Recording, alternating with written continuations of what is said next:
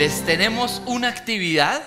Consiste en que yo les muestro unas fotos y ustedes me dicen lo primero que creen que es esa cosa. ¿Listo? Entonces, ¿qué creen o qué es esto? Súper fácil, ¿verdad? No. Resulta que esto no es una manzana. Ustedes creen que eso es una manzana, pero resulta que eh, recientes hallazgos científicos eh, nos han mostrado que esto no es lo que nosotros creemos o siempre hemos creído que es. Esto es un banano en realidad. No, yo sé que ustedes se ríen, pero, pero eh, la NASA, junto con National Geographic, la BBC, la PPC, MP3, JPG y HDMI nos han ayudado a investigar que esto es en realidad un banano. Siguiente imagen, ¿qué es esto?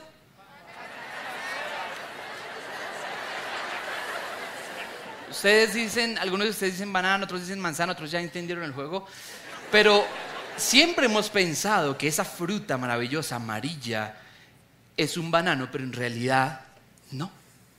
Resulta que la sociedad en este momento está diciendo por ahí, según unos hallazgos muy importantes, que esta fruta que conocíamos como el banano no es un banano, es una manzana.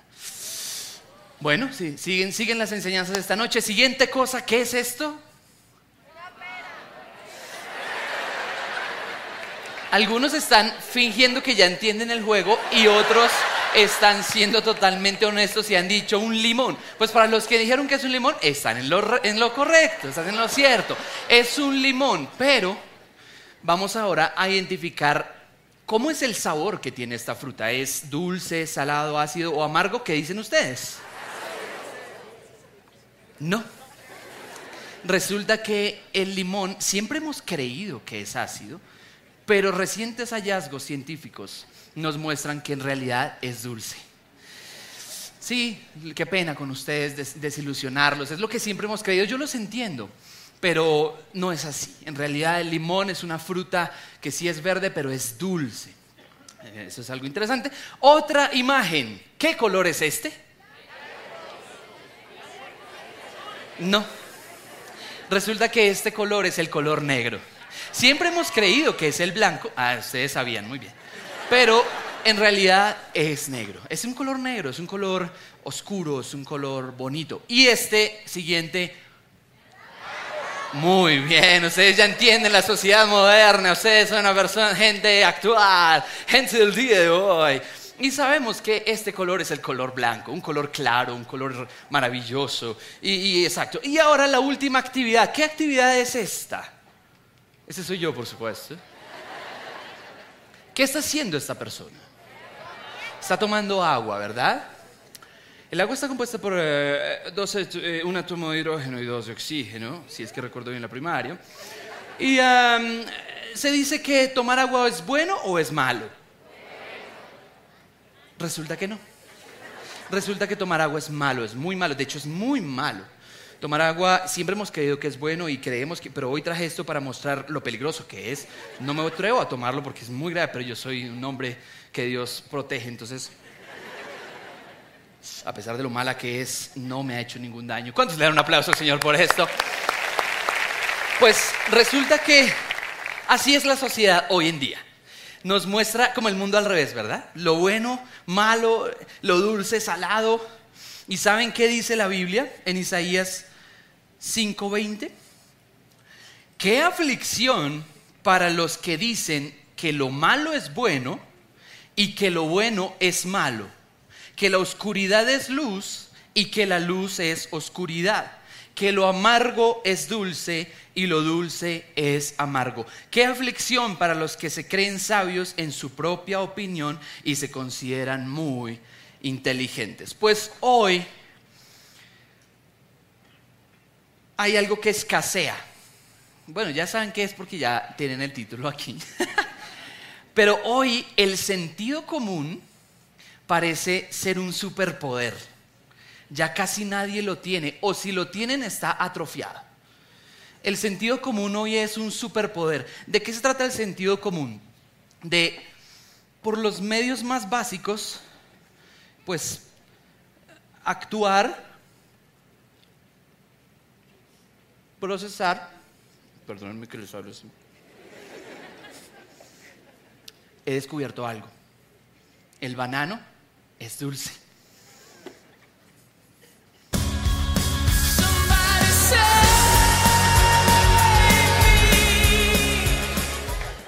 El banano es una fruta dulce, mis queridos. Lo he descubierto con mi propio sentido del gusto. No necesito ser científico para decirles, ¿saben qué? Tenían la razón. El banano es dulce. Entonces, hoy el sentido común es un superpoder. ¿Se acuerdan de eso? ¿Cuántos vieron esa serie? Qué viejos estamos. ¿eh? Qué cosa. No, no, no, ya, ya, ya. Esta S no es de Superman ni de esperanza. Esta S lo que significa es sentido común. Hoy el que tenga sentido común es un héroe. Es como, wow, ¿qué? ¿Tú tienes sentido común? ¡Wow! ¡Qué raro! Y miren lo que dice Proverbios 3:21. Hijo mío, no pierdas de vista el sentido común ni el discernimiento. ¡Wow! Palabras tremendas. Pues cuando recordamos un poco de historia y, pensamos como en Hiroshima, Nagasaki o el holocausto judío, el nazismo, ¿no sienten ustedes como cierta vergüenza, como, como cierta pena, como, uy, ¿cómo fue que llegamos hasta ese punto? O sea, ¿cómo, cómo le hicimos para, como humanidad para llegar a ese colmo tan duro? O sea, cosas que hoy con nuestro sentido común decimos, pues obviamente ninguna raza es superior. De hecho, la antropología moderna dice que no existen cinco razas. ¿no? Habíamos clasificado raza negra, blanca, roja, amarilla y parda, ¿no? Pero ahora la antropología dice, no, solo hay una raza, la raza humana. Entonces, eso es el sentido común. Hoy en el 2022 decimos, oiga, qué, brutos. ¿Cómo fuimos tan, tan brutos? No. Pero pues de eso se trata el sentido común y yo creo que hoy como sociedad estamos rayando en colmos, tal vez no como los de Hiroshima y Nagasaki, pero sí otra clase de colmos, que de pronto en 50 años vamos a decir, oiga, pero ¿cómo éramos de brutos? O dentro de 100 años nuestros hijos van a estar diciendo, es que en el 2022 hacían esto, esto y esto y todos, todos se van a sonrojar así como que, qué brutos. Entonces, hoy el propósito es llevarnos a pensar cómo recuperar el sentido común. ¿No? Necesitamos recuperar el sentido común. Pues primero, el primer punto de esta predica es desarrolla criterio. Y quiero que lo apuntes allí. Desarrolla criterio. Recientemente mi esposa me dijo que un compañero de trabajo de ella le dijo a su hijita, que tiene muy poquitos años, le dijo, nena, tú no me entiendes ahorita lo que te estoy enseñando, pero tú tienes que desarrollar criterio. Y la niña lo miraba así como que, sí, niña o hija. Se nota que no tengo hijos, ¿no? Tienes que desarrollar criterio. Y él decía, yo creo que ella me miraba como, este man está loco, pero ¿saben qué es lo curioso? Que ella sí le entendía. Los niños, aunque sean chiquiticos, entienden todo. Y saben qué es lo maravilloso que esta niña es una niña inteligente, brillante, pilísima y tiene criterio, aunque sea chiquitica. Entonces, ¿en qué consiste tener criterio? Que tú no puedes creer lo primero que diga cualquiera. ¿No? Como que, ay, en Netflix dicen ta, ta, ta. Ay, sí, listo, lo creo. No, no, no. Antes de creer, ¿qué dice tu criterio? ¿Ah? ¿Cómo se forma el criterio? con Netflix, con Amazon Prime, con Disney Plus, con Star Plus, con todos esos Plus y más y más. No, se forma es con la palabra de Dios. Si tú no trajiste tu Biblia física, está bien, es entendible. Pero si no tienes una Biblia física en la casa, uy, no. ¿Cómo así? Entonces, ¿qué van a leer tus hijos? ¿Qué te van a ver ellos que tú lees? Y si no tienes Biblia física, afortunadamente está el Coffee and Jesus. Y puedes salir de aquí a comprarte por la suma módica de no sé exactamente cuánto. Ah, hay de todos los precios, para todas las edades, para todos los gustos. Pero el punto es que la palabra de Dios es sumamente importante porque es la que nos da el criterio. Es que la Biblia es espectacular, la Biblia es como, como un colador. ¿Han visto un colador? Ah, qué bueno hubiera sido traer a esta prédica una ilustración, un colador. Baby, ¿tú no tienes un colador en tu bolso por, de, de pura casualidad? ¡Ay, sí! Gracias. Ah, Dios bendiga a las esposas. Ellas siempre tienen todo eso. Maravilloso. Un aplauso para mi esposa. ¿Cuántos saben que las esposas tienen lo que sea en su bolso? Digan lo que se le ocurra, ellas lo tienen en su bolso. La esposa y bolsa te ayudará. En ella todo encontrarás. Juguetes, coladores de mil colores, lo que quieras usar. Bueno, el colador, la Biblia es como un colador. ¿Por qué? Porque, ¿han usado un colador? Eh, ¿qué, ¿Cuál es la magia del colador, verdad? Que tú pones sobre él eh, cualquier cosa y ¿qué es lo que queda arriba? Las semillas, lo que uno no va a usar, ¿verdad? ¿Qué queda abajo? El zumo, el juguito, el jugo. Mm. Pues así es la Biblia. La Biblia es un elemento muy importante, por ejemplo, para ver televisión. Muchos se sientan a ver Netflix sin Biblia. Y dicen, ay, Netflix me está enseñando a serle infiel a mi esposa. Qué bien, súper. Ay, sí, me gusta eso. No, no hagas eso. Antes de prender el televisor, siquiera prenderlo, no lo prendas. Si no te has puesto esto, ponte el colador de la Biblia. Lo que la Biblia llama el casco de la salvación. Eso. Te lo pones. Y ahí sí prendes. ¿No? Ay, la Biblia me. Digo, Netflix me está enseñando a serle infiel a mi esposa. ¡Un momento! La Biblia dice que eso es pecado, que está mal y que solo los que les faltan sesos van a hacer eso. Yo no voy a hacer lo que Netflix me dice. Siguiente escena. Y ya es diferente. ¿Por qué? Porque lo que entra en nuestra mente es muy importante. ¿Sabían que somos o actuamos según lo que pensamos? Entonces es importante lo que dejamos entrar aquí. Y si tenemos un filtro. De hecho, la palabra discernimiento está compuesta o viene de la palabra cernir. ¿Han visto las obras como ciernen? Ah, venga, cernimos esta, esta arena. Ah, ¿Sí? ¿Se han visto? Venga, el, bulto, eh, ahora cirnamos. Ah. ¿No? ¿No han visto? ¿Sí han visto? En ese cernidor, ¿qué queda arriba? Las piedras, el mugre, las impurezas. ¿Qué queda abajo? La arena, hermosa, fina. ¿ah? Pues lo mismo, tú le pones a la Biblia todo lo que este mundo te da y ¿qué queda arriba? El pecado, las malas costumbres, las malas enseñanzas y ¿qué queda abajo? Lo que es de Dios, lo bueno. Entonces, esto es muy importante. Pónganse siempre el cola Biblia. Ah, no, eso suena horrible. El colador, colador Biblia. Enséñenle a sus hijos, todos tenemos un colador en la casa. Primera de Tesalonicenses 5:21 dice, examinadlo todo, retened lo bueno y absteneos de toda clase de mal. ¿Sí ven? Es lo mismo. Véanse la serie coreana, ahorita que están tan de moda, ¿no? Así, ah, se me ¿no? Ah, se nota que todos ven series coreanas. Yo los entiendo porque es lo único sano ahora. Es lo único que no va a salir algo terrible de una serie coreana. O sea, es como que la escena de intimidad de la serie coreana es como. Ah, se desabotonan y se corta la escena. ¡Ah! ¡Qué genios! Maravilloso. ¿No? Y si ustedes quieren aprender a hablar coreano, simplemente digan cualquier cosa y terminenlo con una vocal en forma de queja. Entonces, ah, se me o, o, ah, se me eso les sirve por si quieren ir a Corea. Denle un aplauso al señor que inventó los idiomas en la Torre de Babel. Aunque en Babel no existía el coreano. Pero, pues, si ustedes quieren ir a Corea del Sur, eh, em, ¿qué tal que aterricen por allá en Corea del Norte? Ah, se mira. ¿Y qué? Bueno, si ustedes quieren ver la, la novela coreana, bien, pero véanla con esto. Dile, eso es un plan romántico, ¿no? Hey, mi amor, ¿qué? Película coreana o qué, o miedo.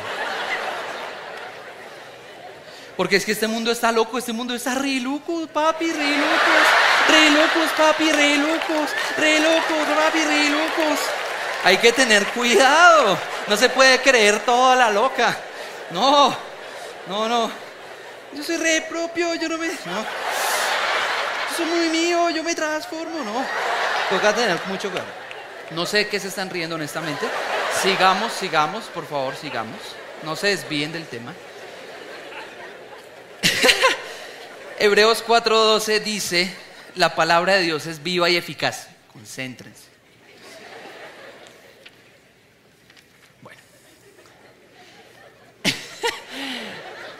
Concentrados. La, la sociedad no es la que puede regir lo que creemos o nuestra escala de valores. No, la Biblia es la que tiene que determinar lo que creemos y nuestra escala de valores. La Biblia dice en 1 Juan 2, 15 al 17, no amen a este mundo. ¿Ven? Y, y, hoy lo que diga la sociedad parece que fuera como un mandato, como una, una ley. Pero, hey, la sociedad es el mundo. Y la Biblia dice, no amen a este mundo ni las cosas que les ofrece, porque cuando aman al mundo no tienen el amor del Padre en ustedes. Pues el mundo solo ofrece un intenso deseo por el placer físico, un deseo insaciable por todo lo que vemos y el orgullo de nuestros logros y posesiones. Y este mundo se acaba junto con todo lo que la gente tanto desea. Romanos 12.2 dice, no se amolden al mundo actual. Lo que pasa es que hoy hay un miedo a ser retrógrado. ¿Sí han visto? Si a usted le dicen retrógrado es como si le mentaran la madre. Es que usted es un retrógrado. ¿Qué? ¿Yo? Pero si yo soy súper actual. Si yo, yo lo sé, todas las tendencias yo las sé. ¿Cómo así? Soy súper actual. ¿No me ves cómo hablo? Soy re loco, papi, re loco. Yo estoy actualizado. Yo me transformo. Pero, ¿sabían que la misma sociedad que nos quiere hacer sentir a los cristianos como retrógrados es la sociedad que mantiene las prácticas más retrógradas de la historia de la humanidad. Porque Sodoma y Gomorra son una de las civilizaciones más retrógradas que existen. Pero hoy nos quieren llevar a pensar que eso es nuevo. Nueva la moda de andar a pie. Nueva la guapanela. Eh. El pecado es viejísimo, retrogradísimo. El futuro es la santidad. Si tú quieres ser actual, si tú quieres ver cómo va a ser el futuro, elige la santidad. Porque la Biblia dice que el impío será quitado, pero los justos heredarán la tierra. Así que, si quieres ser retrógrado, imita a Sodoma y Gomorra. Dos, define tus valores. Entonces, les voy a mostrar aquí un montonón de valores. Estos son más o menos todos los valores que existen. Y yo te invito a que hagamos el top 5 o el top 5 de valores. Entonces, de todos esos valores que están allí, ¿cuál sería, ¿cuáles serían los 5 con los que tú más te identificas? Y yo te invito a que los escribas ahí. Rápidamente así mirándolo, hasta tú dices, ay, yo me identifico con la compasión, sí, y lo escribes ahí. Yo me identifico con la gratitud. Porque es importante conocer cuáles son nuestros valores. Porque esta sociedad no los quiere robar. Netflix nos quiere destrozar los valores. Ahora, bueno, digo Netflix, pero digo cualquier compañía de películas. O nada más vean las portadas de las películas. Uy, esta no la puedo ver, esta no la puedo ver, esta no la puedo ver. ¿Ya? ¿Ya eligieron? Pues elijan. Si no saben, no voten. Si saben, voten ya, por favor. Pues mi top 5 de valores es humildad, lealtad, respeto, optimismo y alegría. Esos son los cinco valores que a mí personalmente me definen. Para mí eso es importante. Estos valores están siempre presentes en lo que yo hago, en lo que pienso, en lo que eh, deseo, pero también en lo que odio, lo que no me gusta es por estos valores.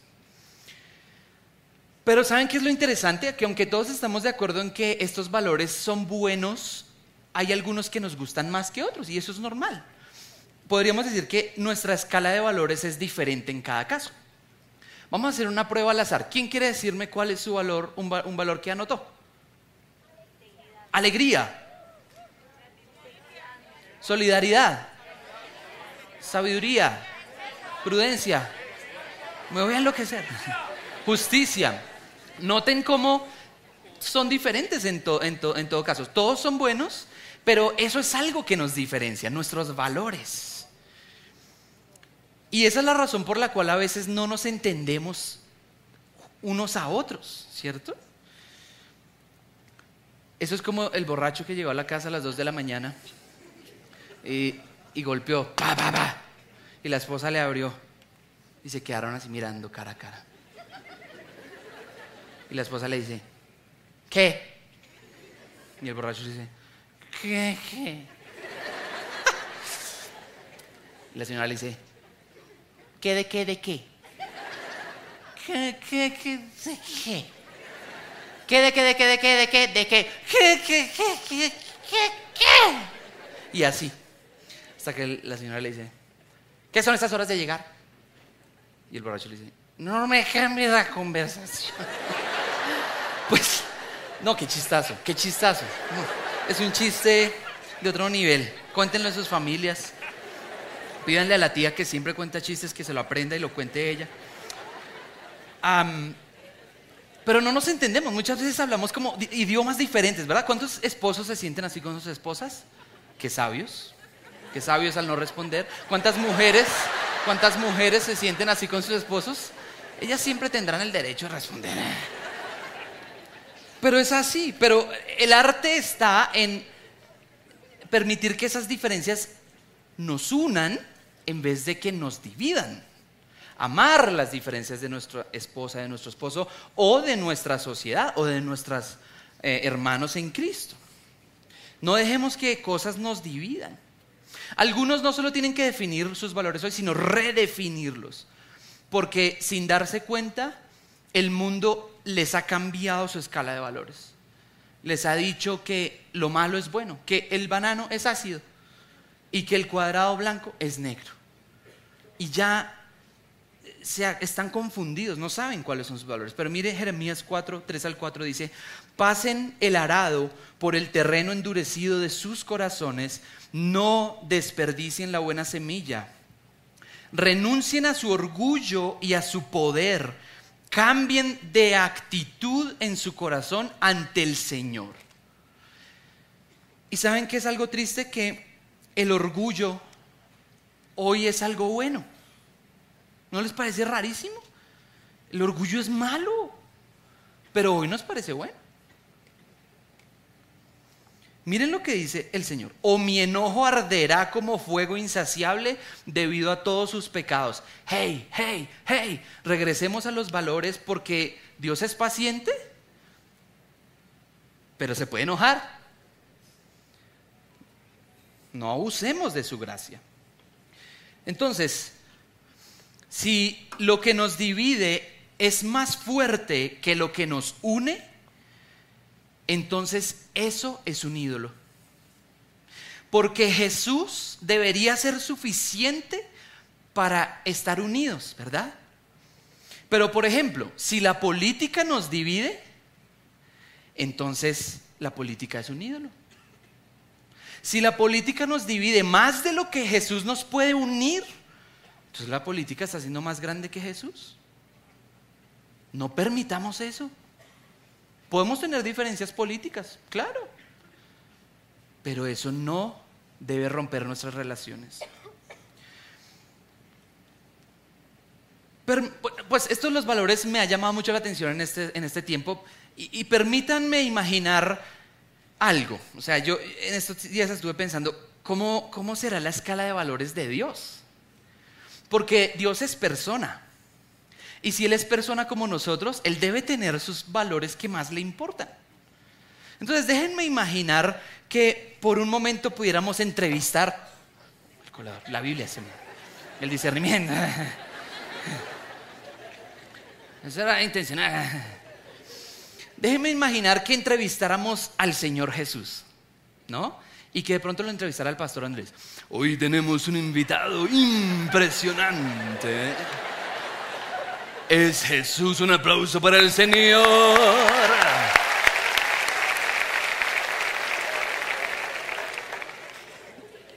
Pues tú eres mi amigo. Y yo te conozco, pero de pronto los que están aquí no te conocen. Así que si pudieras contarnos cuáles son tus valores, señora, eh, ¿cuáles serían? Yo creo que él respondería, well, uh, nada, ¿por qué creen que Jesús habla en inglés? Nada que ver, nada que ver. Jesús hablaría en español, diría, pues, eh, en Mateo 6, cuando los discípulos me decían que les enseñara a orar y todo eso, yo ahí pensé en mis valores. Y en el Padre Nuestro yo los dejé. Por ejemplo, cuando dije Padre Nuestro, me refería al amor. Para mí el valor más importante es el amor. De hecho, una vez los fariseos me preguntaron, ¿cuál es el mandamiento más importante? Y yo dije, pues, el amor. Y dije muchas cosas de eso. Dije, como yo los he amado, ámense unos a otros. Ahora les doy este nuevo mandamiento, ámense unos a otros. El amor para mí yo creo que es el más importante, pero también cuando dije venga tu reino me refería al patriotismo porque el patriotismo es un valor social. Pero no el patriotismo hacia Israel. Yo, honestamente no me sentía para ser una israelita. Yo no, o no, no, odiaba al, imperio romano. No, yo me, yo me refería a un patriotismo de mi patria, que es el cielo. Yo quería el reino de Dios, ¿no? Mi patria celestial, ese sí. Pero también cuando dije hágase tu voluntad, el valor ahí era la sumisión. Para mí es importante estar sumiso a mi padre. Por eso dije, eh, el hijo nada puede hacer por su cuenta sino lo que ve a su padre hacer. Para mí la sumisión, y cuando dije, danos hoy nuestro pan de cada día, sería la humildad. Porque se necesita humildad para pedir, ¿verdad? Humildad. Me gusta ser humilde. Y cuando dije, perdona nuestros pecados, me refería al valor de la sensibilidad porque yo quería ser sensible a lo que el Padre le molestaba, no tanto lo que a mí, porque como ser humano nos puede molestar, no, no nos puede molestar algo, pero a otra persona sí. Entonces, ¿qué tal que yo hiciera algo que para mí no tenía problema como humano, pero qué tal que al Padre sí le molestara? Entonces yo quise ser sensible. Pero también cuando dije del perdón, o, como nosotros perdonamos a otros, me refería a la misericordia, porque creo que es importante ser misericordiosos. Y cuando dije no nos dejes caer, me refería al, al autodominio. Y cuando dije líbranos del mal, me refería a la sabiduría. Creo que es importante ser sabios en, este, en esta vida humana. Ah, bueno. Pues lo que nos ha dado el Señor es impresionante. Espero que estén apuntando todos. Gracias, de verdad es impresionante lo que nos ha dado. Pero qué tal que tuviéramos al Padre, ¿verdad? Un aplauso al, al boss, al pastor. ¿Qué tal que tuviéramos a Dios el Padre ¿ah? y lo pudiéramos entrevistar? Pues he pedido que esta parte lo haga Marcos Witt. Un aplauso. Entonces, ¿qué tal que llegara Marcos Witt a entrevistar al padre? Qué privilegio el nuestro de entrevistar al Padre Creador. ¿Están de acuerdo conmigo en esto? Padre, antes de entrevistarte, yo quisiera adorarte un poco más. Dios ha sido bueno. Ayúdeme, Dios ha sido... Tenemos que parar por el tiempo en la regadera. ¿Cuáles serían, Padre Dios, tus valores? Y él diría como que, porque es voz de trueno. No, no, pero, él diría, él diría, pues en los 10 mandamientos en Éxodo 20, yo también hablé de nueve valores que para mí eran importantes, o, o diez, no son los 10 mandamientos, ¿no? 10 valores, 10 valores muy importantes. El primero, cuando dije, no tendrás otros dioses delante de mí, yo me refería a la fidelidad. Para mí es importante que me sean fiel, que me sean fieles mis hijos, que, que no adoren a otros dioses, a mí eso no. Pero también cuando dije, no usen mi nombre en vano, pues yo pido respeto. el valor segundo es el respeto, porque yo soy amoroso y todo, y la verdad lo que me define sí es el amor, pero yo sí pido respeto, pues soy el creador del universo, de todo lo que existe. Con un, con un pensamiento los podría borrar a todos, así que respeto. Pero también descanso. Cuando dije no, no violen el día de descanso, me refería a la felicidad. Yo quiero que ustedes sean felices. Ese es un valor que me gusta que tengan. Pero también la honra a los padres, justicia. Cuando hablé de no matar, me refería a la tolerancia. Para mí es importante la tolerancia. Cuando hablé del adulterio, ah, me refería también a la fidelidad, porque a mí no solo me interesa fidelidad hacia mí, sino que se sean fieles entre ustedes. Cuando hablé de robar, me refería a la honestidad. Y cuando hablé del falso testimonio, me refería a la lealtad. Y cuando hablé de codiciar, eh, me refería a la gratitud. Yo quiero que ustedes estén alegres, alegres con lo que tienen. Isaías 6:8. Ah, ¡Qué maravilla lo que nos has dado! ¿Cuántos le dan un aplauso al Padre? Pues Isaías 62, 8 dice, pues yo el Señor amo la justicia y odio el robo y la fechoría. ¿Ven los valores del Señor? Dios está hablando de lo que Él ama y lo que Él odia. Pero también, ¿qué tal si entrevistáramos al Espíritu Santo? Teacher Pelufo, ¿usted le gustaría entrevistar al Espíritu Santo? Claro, hermano, claro que sí, claro que sí, hermano. Yo voy a entrevistar al Espíritu Santo porque es que, yo, Espíritu Santo, yo, hablo contigo todas las mañanas montando bicicletas y me encanta, la verdad.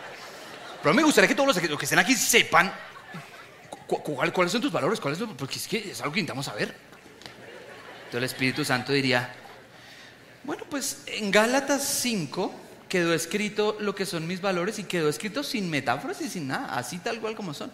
Amor, gozo, paz, paciencia, benignidad, bondad, fe, mansedumbre y templanza. ¡Uh, tremendo! Eso, es impresionante. La verdad es que eso ¿Cuántos le creen que eso está impresionante? No, no, no, impresionante, Muñoz. De verdad, Muñoz. Sé que estoy en vereda, hermano. Muy bien. El último personaje que vamos a entrevistar es un personaje muy peligroso, se llama Satanás el Diablo. Y para eso he pedido que alguien de mucha autoridad, que la señora yo, y lo entreviste. Bueno, pues me ha tocado. Me ha tocado, en mi opinión, el peor personaje de todos. Y bueno, eh, este personaje es muy antiguo. De hecho, es la serpiente antigua. Y honestamente no me da ganas de entrevistarlo porque... Uh.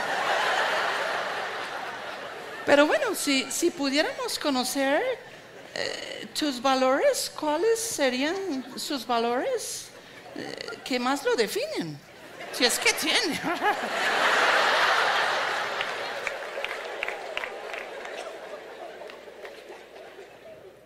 Bueno, pues la verdad, mis valores son muy fáciles de identificar. Son básicamente tres y están incluso escritos en Juan 10:10. Robar, matar y destruir. Es todo lo que me interesa, la verdad. ¡Uy, Dios mío! Pero qué terrible. ¡Uy! Eh, ¡Uy, no, no! ¿Por qué trajeron a este señor? Entonces, esos iglesias quiero que lo memoricen bien. No son valores, son antivalores. Pero bueno, ¿cómo ejerce usted su ministerio? Porque bueno, eh, reconozco que ha tenido cierto éxito en ocasiones. ¿Cómo lo, cómo lo ejerce usted? Para mí hay algo clave y es el engaño y la mentira. La verdad, engañar al ser humano es muy fácil. Solo consiste en disfrazar los antivalores de valores. ¿No se merece un aplauso?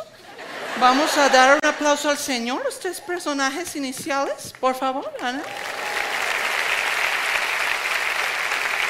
Esto ha sido muy agotador. Uh, mecha negra, ayúdeme. Pues mis últimos dos puntos son, que es el tercero, es no te dejes engañar. Satanás se viste como ángel de luz. Eso dice segunda de Corintios 11, 14. ¿Y saben qué? Él se ha vuelto experto en disfrazar los antivalores de valores. Por ejemplo, la mundanalidad. Él lo disfraza de tolerancia. Claro, como nos dice la palabra tolerancia, pues a quien no le gusta. No, pues sí, ¿no? Tocará tolerar. Pero hey, no es tolerancia, es mundanalidad. Así que, por favor, ¿qué nos están diciendo?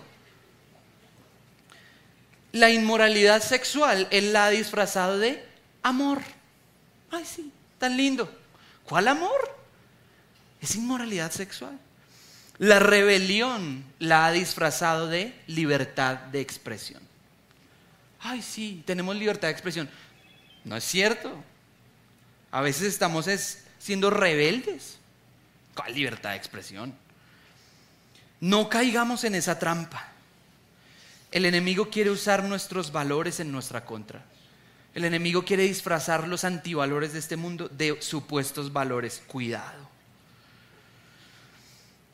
Y es que en esto del sentido común hay una tendencia del ser humano a dudar de las cosas que son demasiado obvias. ¿No? Por ejemplo, nos dicen que la manzana o que eso la manzana es roja y nosotros decimos, ¿y qué tal si no fuera roja? ¿Qué tal si hay alguien que nos ha estado engañando toda la vida? Claro. Y nos gusta como es, nos intriga como lo conspirativo, ¿verdad? Somos muy susceptibles a lo conspirativo. No, lo que te dicen no es cierto. Porque la serpiente le dijo a, Eva, con que Dios les ha dicho. Y le sembró la duda, lo oculto. Y Eva, ¿cómo así? ¿Será que lo que Dios me dijo no es verdad? Cuidado con eso. Y el último punto Ah, bueno, comento lo siguiente. ¿Han visto que algunas personas han insinuado que Jesús era rebelde? ¿Sí les han salido con ese cuento? Pero es que si Jesús fue rebelde, no vio que Jesús se manifestaba ya. ¿Dónde? Yo no sé qué Biblia estarán leyendo. Macabeos o Judith, por allá. Eso no, nuestra Biblia no dice nunca eso. Jesús nunca fue rebelde, nunca. La Biblia dice que por lo que él padeció, aprendió obediencia. Nunca, no hay ni un versículo, o sino que me lo muestren, que diga que Jesús fue rebelde. ¿Ustedes qué creen? Que Jesús fue, ah, porque ahora el mundo nos encasilla en que somos pro o anti, ¿no? ¿Ustedes qué creen que Jesús fue? ¿Pro Herodes o anti Herodes? Eso no tiene sentido. Ninguno. Jesús no fue pro Roma o anti Roma. Jesús no fue un rebelde. Que, les quede claro eso. Jesús no fue un rebelde. No. Lo único político que dijo Jesús fue esto. Al César lo que es del César y a Dios lo que es de Dios. Entonces, si queremos ser pro algo, seamos pro reino de Dios. Y la última cosa, que es el punto número cuatro, sé lleno del Espíritu Santo. Hay un nombre de Dios que está en Jeremías 33, 15 que dice, el Señor es nuestra justicia. En el hebreo es Yahweh Sitkenu.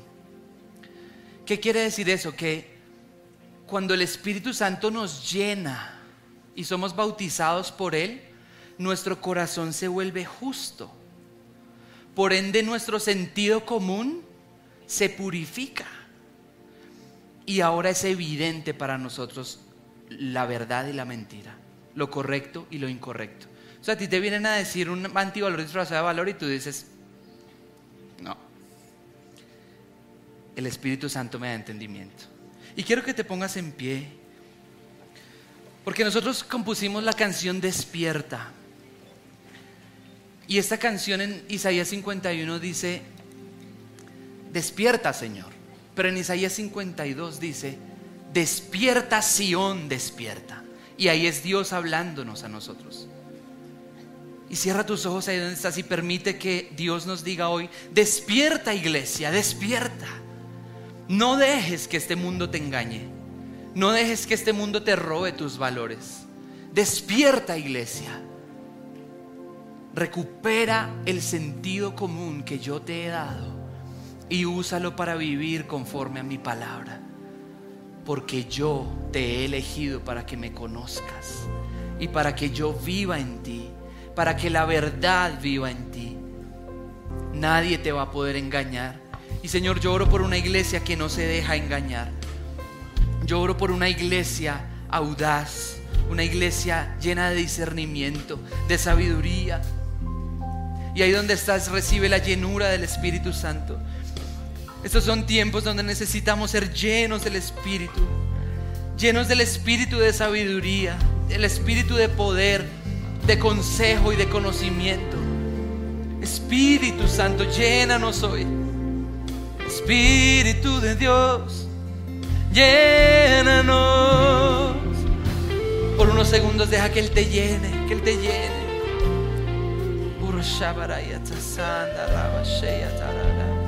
Dice por, dile por eso yo, Por eso yo no temeré lo que el hombre, lo que el hombre pueda hacer.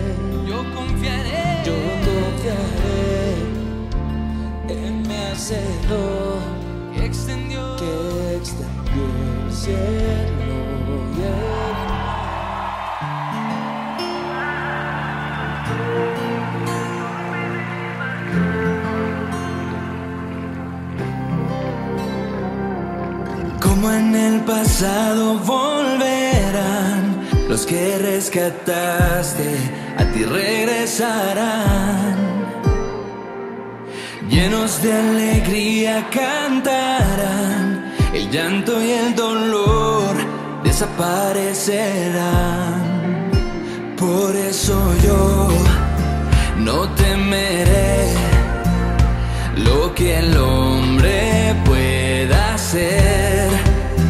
Yo confiaré en mi hacedor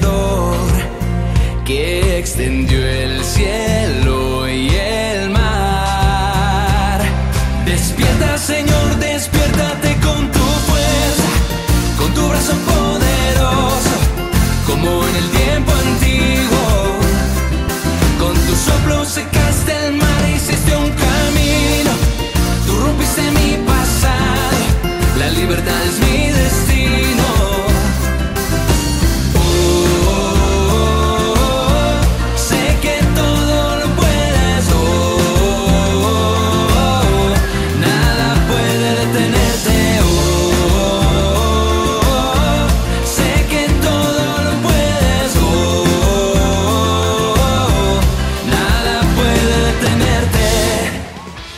les gustó este video, pueden suscribirse al canal de El lugar de su presencia en YouTube. De esa manera gozará de todos nuestros beneficios.